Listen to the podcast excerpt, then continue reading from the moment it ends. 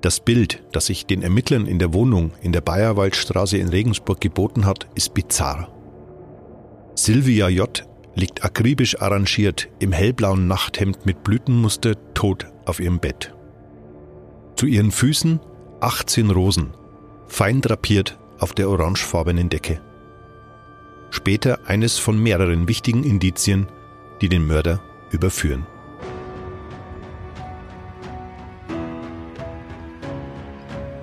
Spuren des Todes. Verbrechen in Ostbayern. Der True Crime Podcast der Mittelbayerischen Zeitung. Hallo, liebe Hörerinnen und Hörer, zu einer neuen Folge von Spuren des Todes. Mein Name ist André Baumgarten, ich bin Redakteur der Mittelbayerischen in Regensburg und bin, wie gewohnt, nicht allein. Unser früherer MZ-Polizeireporter Fritz Winter sitzt heute wieder mit mir im Podcaststudio. Wir begeben uns gemeinsam auf die Spur des Rosenmörders von Regensburg, der im Oktober 2004 Schlagzeilen machte. Servus Fritz, freut mich sehr, dass du wieder mit dabei bist. Ja, hallo André und hallo liebe Hörerinnen und Hörer muss mich gleich bei euch mal kurz entschuldigen. Meine Stimme ist etwas brüchig heute, aber Stimme schlecht. Thema hervorragend, Thema sehr spannend. Wir werden heute mal sehen und erleben, wie Menschen in Ausnahmesituationen reagieren, in psychischen Ausnahmesituationen, so wie bei einem Tötungsdelikt. Danke für die Einladung, André. Sehr gerne, Fritz. Opfer und Täter unseres heutigen Falles kennen sich. Sehr gut sogar.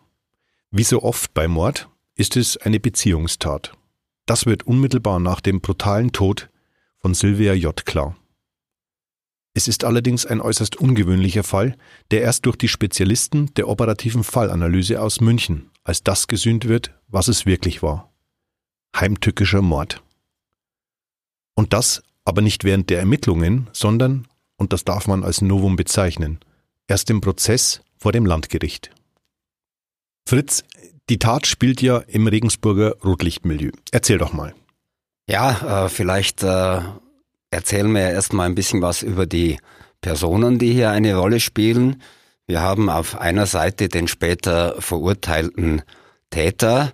Das ist äh, Leonhard B., ein Trockenbauer, gelernter Maurer aus äh, Siegenburg im Landkreis Kelheim. Damals äh, 42 Jahre alt. Seine Freunde nannten ihn Leo.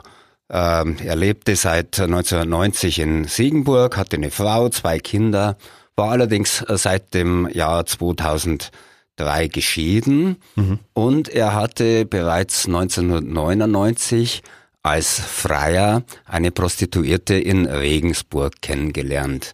Das war diese Silvia J., die in Düsseldorf aufgewachsen ist, ein Jahr jünger als er, 41 Jahre alt. Die kam 1993 äh, nach Regensburg, arbeitete in einem Appartement äh, im Regensburger ja, Nordosten, würde ich sagen, äh, und äh, hatte dort zum Schluss, äh, ja, um das mal ein bisschen flapsis zu sagen, sie hat also keine Kassenpatienten mehr bedient, äh, sondern hatte nur noch Stammfreier und dazu gehörte wohl seit 1999 auch der Trockenbauer Leo aus Siegenburg. Soweit zur Ausgangslage. Du sagtest jetzt kennengelernt, ich glaube, die beiden waren sogar zusammen, oder? Ja, zunächst nicht. Zunächst war Leo so eine Art Stammfreier äh, der Silvia J. Aber er hat sich wohl relativ bald äh, in das äh, Mädchen oder in diese äh, Frau verliebt, die ja extrem attraktiv war, schwarzhaarig, hervorragend aussehend. Er hat sie dann nach 1999 regelmäßig zum Essen eingeladen. Er hat ihr teure Geschenke gemacht, zum Beispiel einen Pelzmantel für 7000 Euro. Später sind sie dann auch äh, gemeinsam in den Urlaub gefahren. Okay. Und nach der Scheidung von seiner Frau haben die ja ihr gemeinsames Haus in Ziegenburg verkauft und so über 60.000 Euro sind dem Leo da übrig geblieben und die hat er mehr oder minder komplett in die Silvia investiert. Also seit 2003, so ergaben die Ermittlungen später, hatten die wohl sowas wie ein freundschaftliches Verhältnis. Mhm. Also das war jetzt keine Romanze, die nur irgendwie unglücklich geendet ist, sondern sie hat ihn eigentlich mehr ausgenutzt. Ja, das äh, könnte so sein. Also im Jahr 2004 äh, haben die beiden wohl auch mal von, von Heirat gesprochen. Sie wollte aber nicht so recht, äh, weil sie gesagt hat, ich, ich liebe dich eigentlich nicht. Also heiraten will ich dich nicht unbedingt, aber es war schon eine festere Beziehung. Er hatte auch eine, einen Schlüssel zu ihrem Appartement äh, hat äh, dort auch des Öfteren übernachtet. Der hat auch versucht, sie von der Prostitution äh, wegzubringen. Hab, hat gesagt, wollen wir denn nicht ein vernünftiges, anständiges Leben anfangen? Ja, als Trockenbauer, der hat so dreieinhalbtausend Euro im Monat netto verdient, hat gesagt, davon können wir mhm. leben. Und die haben später auch äh, sogar, ich glaube, das müsste in 2004 auch gewesen sein, sogar ein gemeinsames Häuschen in, in Abensberg äh, gemietet, um einfach hier aus dem Regensburger Milieu so ein bisschen rauszukommen. Sie hat ja nicht nur Freier empfangen, sondern sie hat auch in einschlägigen Sexclubs äh, als Animierdame gearbeitet. Zum Einzug in diese gemeinsame Wohnung in Abensberg kommt es allerdings nicht mehr. Nur einen Tag zuvor, am 14. Oktober 2004, tötet Leonhard S. seine ein Jahr jüngere Partnerin. Sylvia J. wird vermutlich in den frühen Morgenstunden im besagten Apartment in Regensburg erdrosselt. Mit einem Antennenkabel. Ja, da muss man jetzt vielleicht die, die Vorgeschichte aus dieser Zeit nochmal ein bisschen erklären. Die beiden wollten oder haben gemeinsam noch einen äh, Türkei-Urlaub verbracht und äh, wir sind jetzt mittlerweile im Oktober 2004 und am 13. Oktober, also dem Tag vor der Tat, hat äh, der Leo noch ganz normal als Trocken Bauer auf der Baustelle gearbeitet, ist dann am, am Abend äh, zu seiner Silvia nach Regensburg gekommen. Äh, und was dann passiert ist, weiß man nicht so genau. Möglicherweise ist es an dem Abend schon zu einem Streit gekommen. Die Polizei hat später herausgefunden, er ist auf jeden Fall so bis 21.30 Uhr, 22 Uhr aus dem Appartement in der Regensburger Bayerwaldstraße wieder weggefahren und wurde dann bei seiner Ex-Frau in Siegenburg äh, gesehen, aber bis maximal 22 Uhr. Mhm. Was dann mit ihm passiert ist, weiß man nicht so genau. Was man hingegen wieder weiß ist, was Silvia in der Nacht vom 13. auf den 14. Oktober 2004 gemacht hat. Sie hat sich nämlich so gegen halb zehn am Abend zu einer Freundin fahren lassen mit dem Taxi und hat dort bei der Freundin ja, kräftig gebechert, kann man wohl sagen. Okay. Äh, und wohl auch äh, äh, Kokain äh, konsumiert. Und gegen drei Uhr, so hat später im Prozess ein Taxifahrer ausgesagt, ist sie wieder in ihr Appartement zurückgekommen. Und was hat man denn dann rausgefunden? War Leonhard B. dann schon wieder da? Ja, das ist, das ist offen. Also die äh, Gripo hat äh, später rausgefunden, beziehungsweise auch die Rechtsmedizin hat rausgefunden, dass der Tod irgendwann mal zwischen 22 Uhr abends mhm. und 9 Uhr am nächsten Morgen durch Erdrosseln eingetreten sein muss. Wann der Leo wieder in die Wohnung zurückgekommen ist nach äh, Regensburg, das ist völlig unklar. Er hat ja Zutritt, er hat ja einen Schlüssel gehabt mhm. äh, und deswegen wissen wir auch den genauen Todeszeitpunkt nicht, wann sie also ums Leben gekommen ist. Was man sicherlich weiß, ist, dass sie zum Todeszeitpunkt etwa 1,77 Promille Oha. Alkohol im Blut hatte, dass sie wohl auch ein ziemlich starkes Schlafmittel eingenommen hatte, dass sie möglicherweise auch immer noch unter dem Einfluss von Kokain stand und man weiß auch, dass es im zeitlichen Zusammenhang mit dem Tod zum Geschlechtsverkehr gekommen sein muss. Es ist Sperma von Leo an ihrer Leiche festgestellt worden. Mit den am Tatort und an der Leiche gesicherten Spuren rekonstruiert die Kripo das, was in der Nacht von Mittwoch auf Donnerstag zwischen 3.15 Uhr und 9 Uhr passiert, relativ genau. Sylvia J. wird auf dem Bauch liegend von hinten erdrosselt. Leonhard B. kniet sich auf ihren Rücken und zieht das rund 9,5 Meter lange Antennenkabel fest um ihren Hals. Gegenwehr kommt von der 41-Jährigen jedoch keine. Ob das am Alkohol im Blut, den Drogen oder den Schlaftabletten lag, die sie genommen hatte, steht nicht fest. Ebenso wenig, ob die Spermaspuren in ihrem Mund durch Verkehr vor ihrem Tod oder erst danach ihre Ursache haben. Fritz, Wie habt ihr denn damals Wind von dem Fall bekommen? Ja, André, da habe ich auch ein bisschen nachdenken müssen, weil ich kann mich erinnern, dass ich am Tatort war, aber jetzt, nachdem ich nochmal gelesen habe, der Tattag war sicher der 14. Oktober und das war ein Donnerstag. Mhm. Äh, und am Donnerstag tagt hier in Regensburg üblicherweise der Presseclub, wo ich natürlich auch regelmäßiger Gast war und neben mir verkehren im Presseclub natürlich auch Pressesprecher der Polizei, anderer Behörden. Okay. Äh, und äh, mir ist dann aufgefallen, dass irgendwann so mal keine Ahnung, nach 22 Uhr, 22, 23 Uhr zunächst ein wichtiger äh, Polizeibeamter äh, und kurz danach auch der zweite äh, okay. Polizeibeamte hier telefonisch äh, weggerufen worden sind und äh, die waren also plötzlich von der Bildfläche verschwunden und das macht natürlich einen neugierigen äh, Journalisten aufmerksam. Und ich habe dann ein bisschen ein bisschen recherchiert und mit der Einsatzzentrale und anderen Bekannten gesprochen. Und die haben mir gesagt, na ja, wir haben hier eine Leiche in der in der Bayerwaldstraße. Und ich bin natürlich dann sofort runtergefahren zum zum Tatort mhm. und hatte dann auch die die Chance da in Absprache natürlich mit, mit den äh, ermittelnden Polizeibeamten da einen kleinen Blick äh, in dieses Appartement zu werfen. Beschreib doch mal die Situation, wie sah denn das aus da vor Ort? Das war natürlich schon ein äh, sehr großes Polizeiaufgebot äh, vor Ort. Aber man konnte in dieses Appartement reinsehen. Das waren so Neubauten, damals nicht allzu groß. Und da gab es einen Wohnraum und neben dem Wohnraum gab es einen Schlafraum. Und da lag tatsächlich eine eine Frau auf dem Bett zugedeckt äh, bis zum Hals. Äh, zu ihren äh, Füßen lagen sauber drapiert eine größere Anzahl von, von Rosen. Mhm. Später äh, hat sich wohl herausgestellt, dass es 18 waren.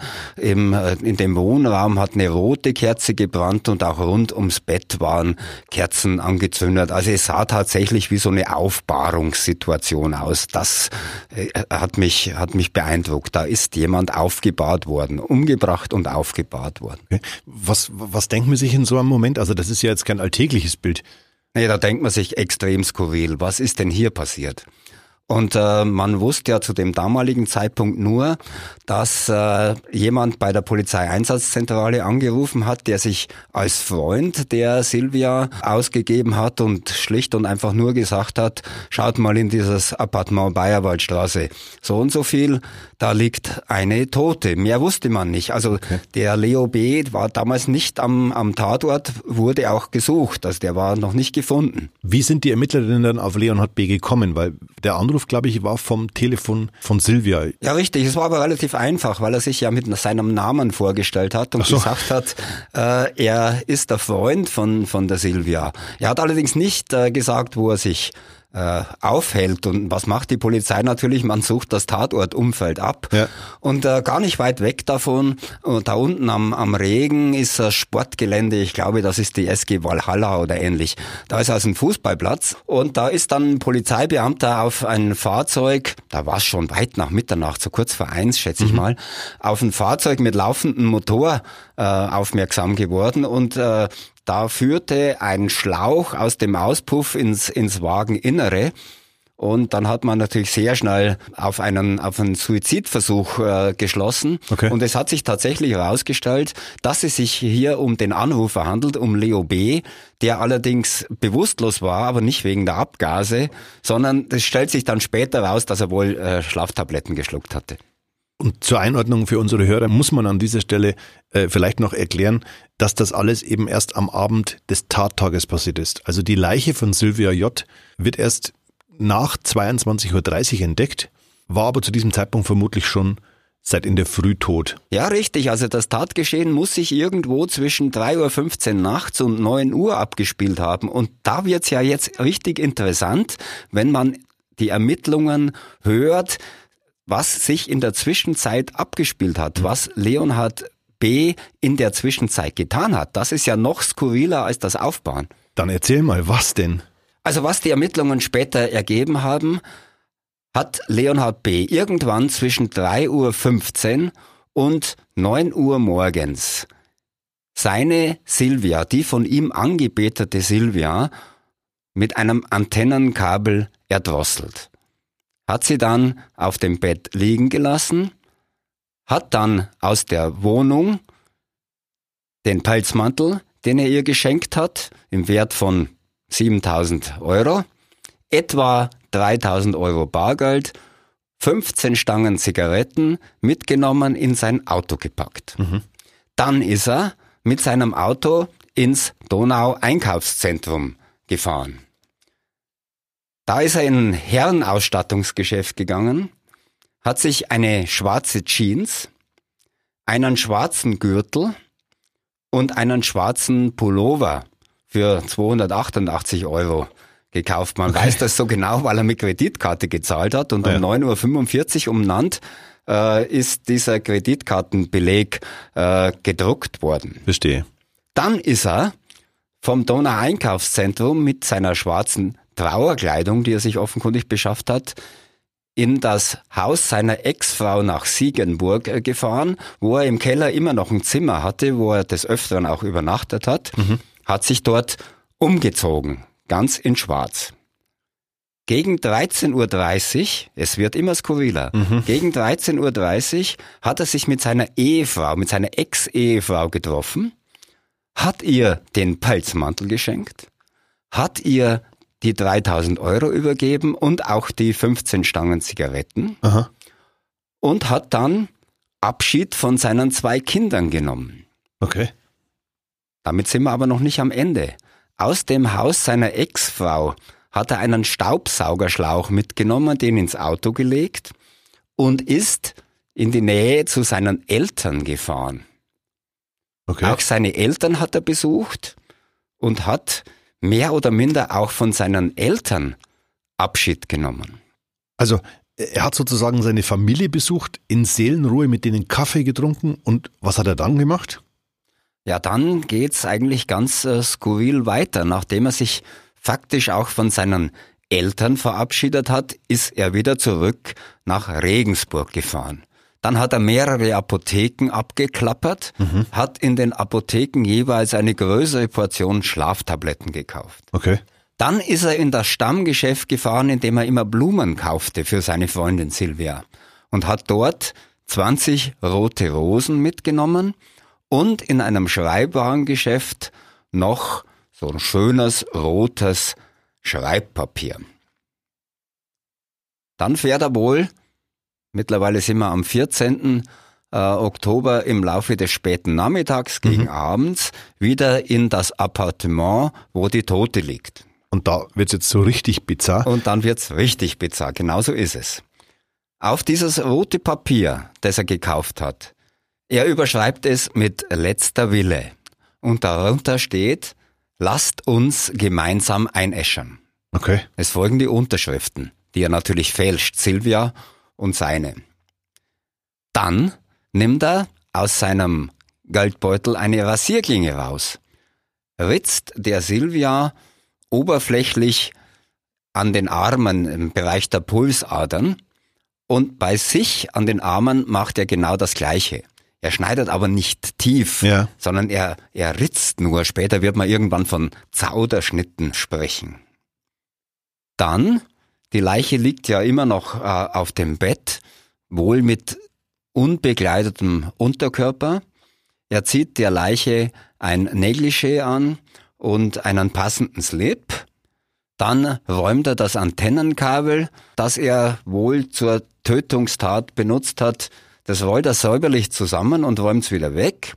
Er deckt seine Silvia mit der Bettdecke zu, drapiert eben diese Teelichter und diese roten Kerzen im Zimmer und streut diese Rosen, wie bereits äh, beschrieben, auf das äh, Bett, so dass eben wie so diese Aufbahrungssituation ausschaut. Mhm.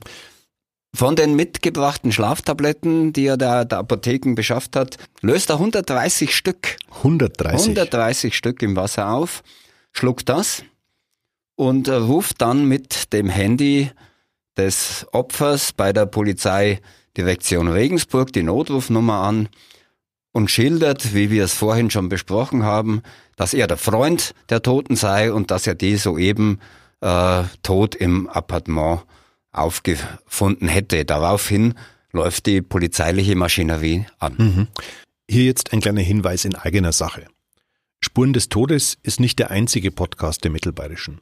Sie finden alle unsere Audioformate nicht nur auf www.mittelbayerische.de, sondern natürlich überall, wo es Podcasts gibt, wie bei Spotify, Apple Podcast oder auch dieser. Dort kann man diese natürlich auch abonnieren. Es wird relativ schnell klar, äh, dass Leonhard B. mit der Tat irgendwie in Verbindung stehen muss. Was hat er denn gesagt? Hat er gestanden oder ist er seine, seiner Story treu geblieben, dass er sie angeblich schon tot gefunden hatte? Ja, da, es kommt ja dann ähm, im Jahr darauf zum, zum Prozess hier vor dem äh, Schwurgericht am Landgericht in Regensburg. Und der Leonhard leugnet die Tat beharrlich. Er sagt, er hätte seine Freundin tot aufgefunden, findet allerdings dann immer wieder andere Erklärungen. Zum Schluss äh, mutmaßt er, dass es auch im Umfeld der Freier, der, der, der Kunden, der Prostituierten mhm. möglichen Täter geben könnte. Er selbst schiebt eine jegliche Tatbeteiligung ganz, ganz weit von sich. Mhm, verstehe. Mich erinnert der ganze Fall an einen ähnlichen, der nur gut fünf Jahre später im niederbayerischen Rosenheim passiert ist. Und diese Parallelen, die sind ja geradezu erschreckend. Ja, tatsächlich. Äh, bei dem Fall in Rosenheim handelt es sich auch um ein Paar, äh, von dem wohl zumindest ein Teil der Ehemann seine Ehefrau abgöttisch geliebt hat. Und es ist dort wohl in der Diskussion über die finanziellen Verhältnisse dieses Ehepaars ja zu einer zu einer Bluttat gekommen. Der Entspannungspädagoge hat seine 51-jährige Frau Anna in der Badewanne ertränkt, hat die Tote dann aufs gemeinsame Ehebett getragen, hat sie dort auch aufgebahrt und auch mit, mit Rosen äh, um, umgeben. Also solche Fälle, das äh, sprechen auch Ermittler, gibt es immer wieder, aber mhm. in so einer ausgeprägten Form, wie wir es bei Leonhard B. und bei Silvia gesehen haben, das muss extrem selten sein. Mhm. Das ist natürlich alles bei dem Prozess im nächsten Jahr zur Sprache gekommen. Mhm. Am 11. Juli 2005, also knapp neun Monate nach der Tat, muss sich Leonhard B. vor dem Schwurgericht in Regensburg in einem Indizienprozess wegen Totschlags verantworten. 15 Verhandlungstage vergehen, bis das Urteil fällt. Dass der gelernte Trockenbauer aus dem Landkreis Kelheim letztlich wegen Mordes an Sylvia J. zu lebenslänglicher Haft verurteilt wird, liegt an einem erst im Prozess beauftragten Sachverständigengutachten des Fallanalytikers Alexander Horn, der in unserer letzten Folge zum Fall Mareike erst bei uns hier zu Gast war. Ja, das äh, ist völlig richtig. Also das gesamte von mir gerade eben geschilderte skurrile Nachtatverhalten fällt natürlich im Prozess auch dem Vorsitzenden Richter der Schwurgerichtskammer, dem äh, Werner Ebner, auf und er will sich eigentlich einen Reim auf dieses Nachtatverhalten machen können, das ihm irgendwie auch sehr, sehr eigenartig und wohl sehr komisch vorkommt. Mhm. Und äh, aus einer Fortbildung, Weiterbildung nehme ich an, kannte er diesen operativen Fallanalytiker äh, Alexander Horn, der beim Polizeipräsidium München, soweit ich weiß, tätig ist. Und er macht etwas, was sonst im äh, Strafprozess bislang ungewöhnlich ist. So ein operativer Fallanalytiker, der wird ja üblicherweise bei der Polizei eingesetzt, wenn man noch keinen Tatverdächtigen oder keinen dringend Tatverdächtigen mhm. hat, sondern man will den Fall analysieren. Aufklären. Genau, analysieren, aufklären und man braucht den operativen Fallanalytiker, um neue Ermittlungsansätze zu erhalten, um ein Täterprofil zu erstellen oder Serienstraftaten oder ähnliches zu erkennen. Und der Vorsitzende Richter setzt aber jetzt, obwohl man einen dringenden Tatverdächtigen hat, ein, um etwas genaueres über den Täter herauszufinden, vor allen Dingen über seine Motivation für sein sehr, sehr eigenartiges Nachtatverhalten. Okay. Warum hat das, was nach der Tat passiert ist, denn in dem Fall so eine große Bedeutung? Ja, die operativen Fallanalytiker haben natürlich den genauen Ablauf nochmal nachvollzogen. Also das Wegräumen des Strangulationswerkzeuges, das Wiederankleiden des Opfers, die Positionierung des Opfers in Rückenlage, das Streuen der Rosen, das Anzünden von Kerzen. Das lässt für die operativen Fallanalytiker den dringenden Schluss zu, dass es sich um eine Beziehungstat handelt. In allen Fällen in Europa und Amerika, die den operativen Fallanalytikern, so hat es Alexander Horn gesagt, bekannt sind, war derjenige, der sich so verhalten hat, auch der Täter. Man spricht hier von einer sogenannten Inszenierung des Tatortes, aber auch von einem inszenierten Suizid, wenn man an die äh, Schnitte mit der Rasierklinge, die sogenannten Zauderschnitte denkt. Die irritierenden Besuche bei den Verwandten, als wäre nichts geschehen und noch einiges anderes, was Leonhard B. im Laufe des Tattages getan hat, sind außerdem einer eindeutigen Kategorie zuzuordnen, nämlich der emotionalen Wiedergutmachung. Ja, genau, das geht nämlich noch weiter als das, was er am Tatort gemacht hat. Und das ist offenkundig auch eine sehr große Ausnahme, so sagen es zumindest die operativen Fallanalytiker. Da war auffallend, dass er sich schwarze Trauerkleidung kauft, dass er sich von seinen Kindern verabschiedet, sich von seinen Eltern verabschiedet. Das nennt man tatsächlich emotionale Wiedergutmachung und weist auf eine sehr intensive Täter-Opfer-Beziehung hin. Der Leo B. war der Silvia offenkundig hörig. Er hat sie abgöttisch geliebt.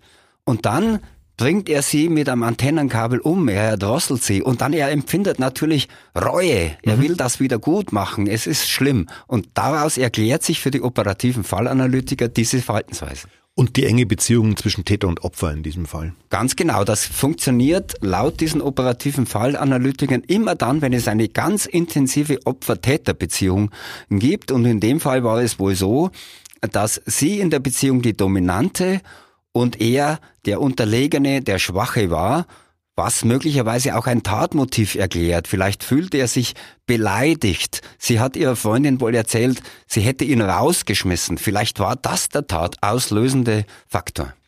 Zu welchem Schluss kommt denn das Schwurgericht am Ende?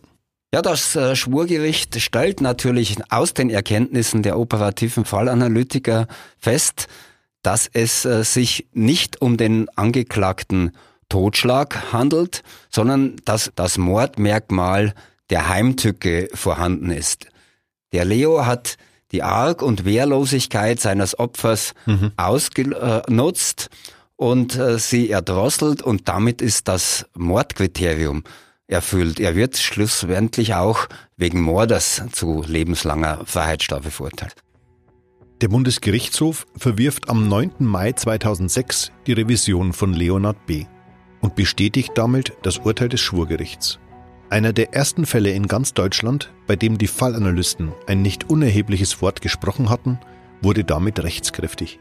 Im Dezember 2006 beschäftigte sich sogar das BKA in einem Kolloquium führender Spezialisten wie Alexander Horn ausführlich mit dem Erkenntnispotenzial aus derartigen Fallanalysen in einer Hauptverhandlung vor Gericht. Letztlich war Horns Einschätzung zwar kein zwingendes Indiz, dass der 42-jährige Sylvia J. getötet hat, es reihte sich aber nahtlos in die Kette von Indizien ein und bestätigte die Beweise. So schrieb es der Vorsitzende des Regensburger Schwurgerichts Werner Ebner damals. Ja, richtig. Und äh, der Vorsitzende hat natürlich auch darauf hingewiesen, dass solche Fallanalysegutachten und die darin getroffenen Feststellungen nach Ansicht des Bundesgerichtshofs grundsätzlich keine zulässigen Beweismittel sind.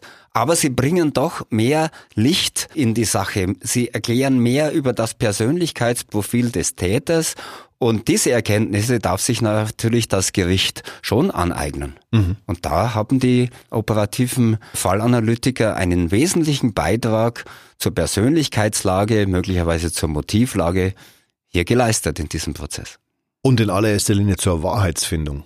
Ja, selbstverständlich. Es war ja bis zum Schluss mehr oder minder, oder es blieb bis zum Schluss mehr oder minder unklar, was genau der Auslöser jetzt für die Tat war. Aber die Persönlichkeit des Täters konnte man sehr, sehr schön einordnen dann. Also unter dem Strich ist das ein sehr, sehr spannender Fall, der mit der Entscheidung von dem Vorsitzenden Richter Ebner, diesen operativen Fallanalytiker zu hören, auch ein bisschen Strafprozessgeschichte, Gerichtsgeschichte äh, geschrieben hat. Das äh, wird äh, vielleicht in der Zukunft des Öfteren verwandt werden können, wenn es sich anbietet. Mhm. Da kann ich dir wirklich nur zustimmen, Fritz. Und Wir sind damit auch schon wieder am Ende. Ganz, ganz lieben Dank für deinen Besuch und die spannenden Details aus deiner Arbeit. Ja, André, äh, ich bedanke mich. Es war heute wirklich ein, ein sehr, sehr spannendes, wenn auch nicht ganz einfaches Thema. Mhm. Aber wir haben doch, wie ich eingangs schon gesagt habe, mal gesehen, wie Verhaltensweisen von Menschen in Extremsituationen äh, sein können und welche Mühen sich das Gericht macht, um den Fall bis in die letzten Details zu klären. Wenn Ihnen unser Podcast gefällt, bewerten Sie uns gern, erzählen Sie Freunden und Bekannten davon und empfehlen Sie uns gerne weiter. Dafür schon jetzt ein Dankeschön. Ja, und jetzt bleibt nur noch zu sagen, auf Wiederhören, bleiben Sie gesund und bis bald. Ich verabschiede mich auch und ich hoffe, dass wir uns bald wiederhören. Dieser Podcast ist eine Produktion von Mittelbayerische Das Medienhaus. Konzeption und Redaktion André Baumgarten, Schnitt, Bearbeitung und Mastering Paul Bockhold. Spuren des Todes. Verbrechen in Ostbayern. Der True Crime Podcast der Mittelbayerischen Zeitung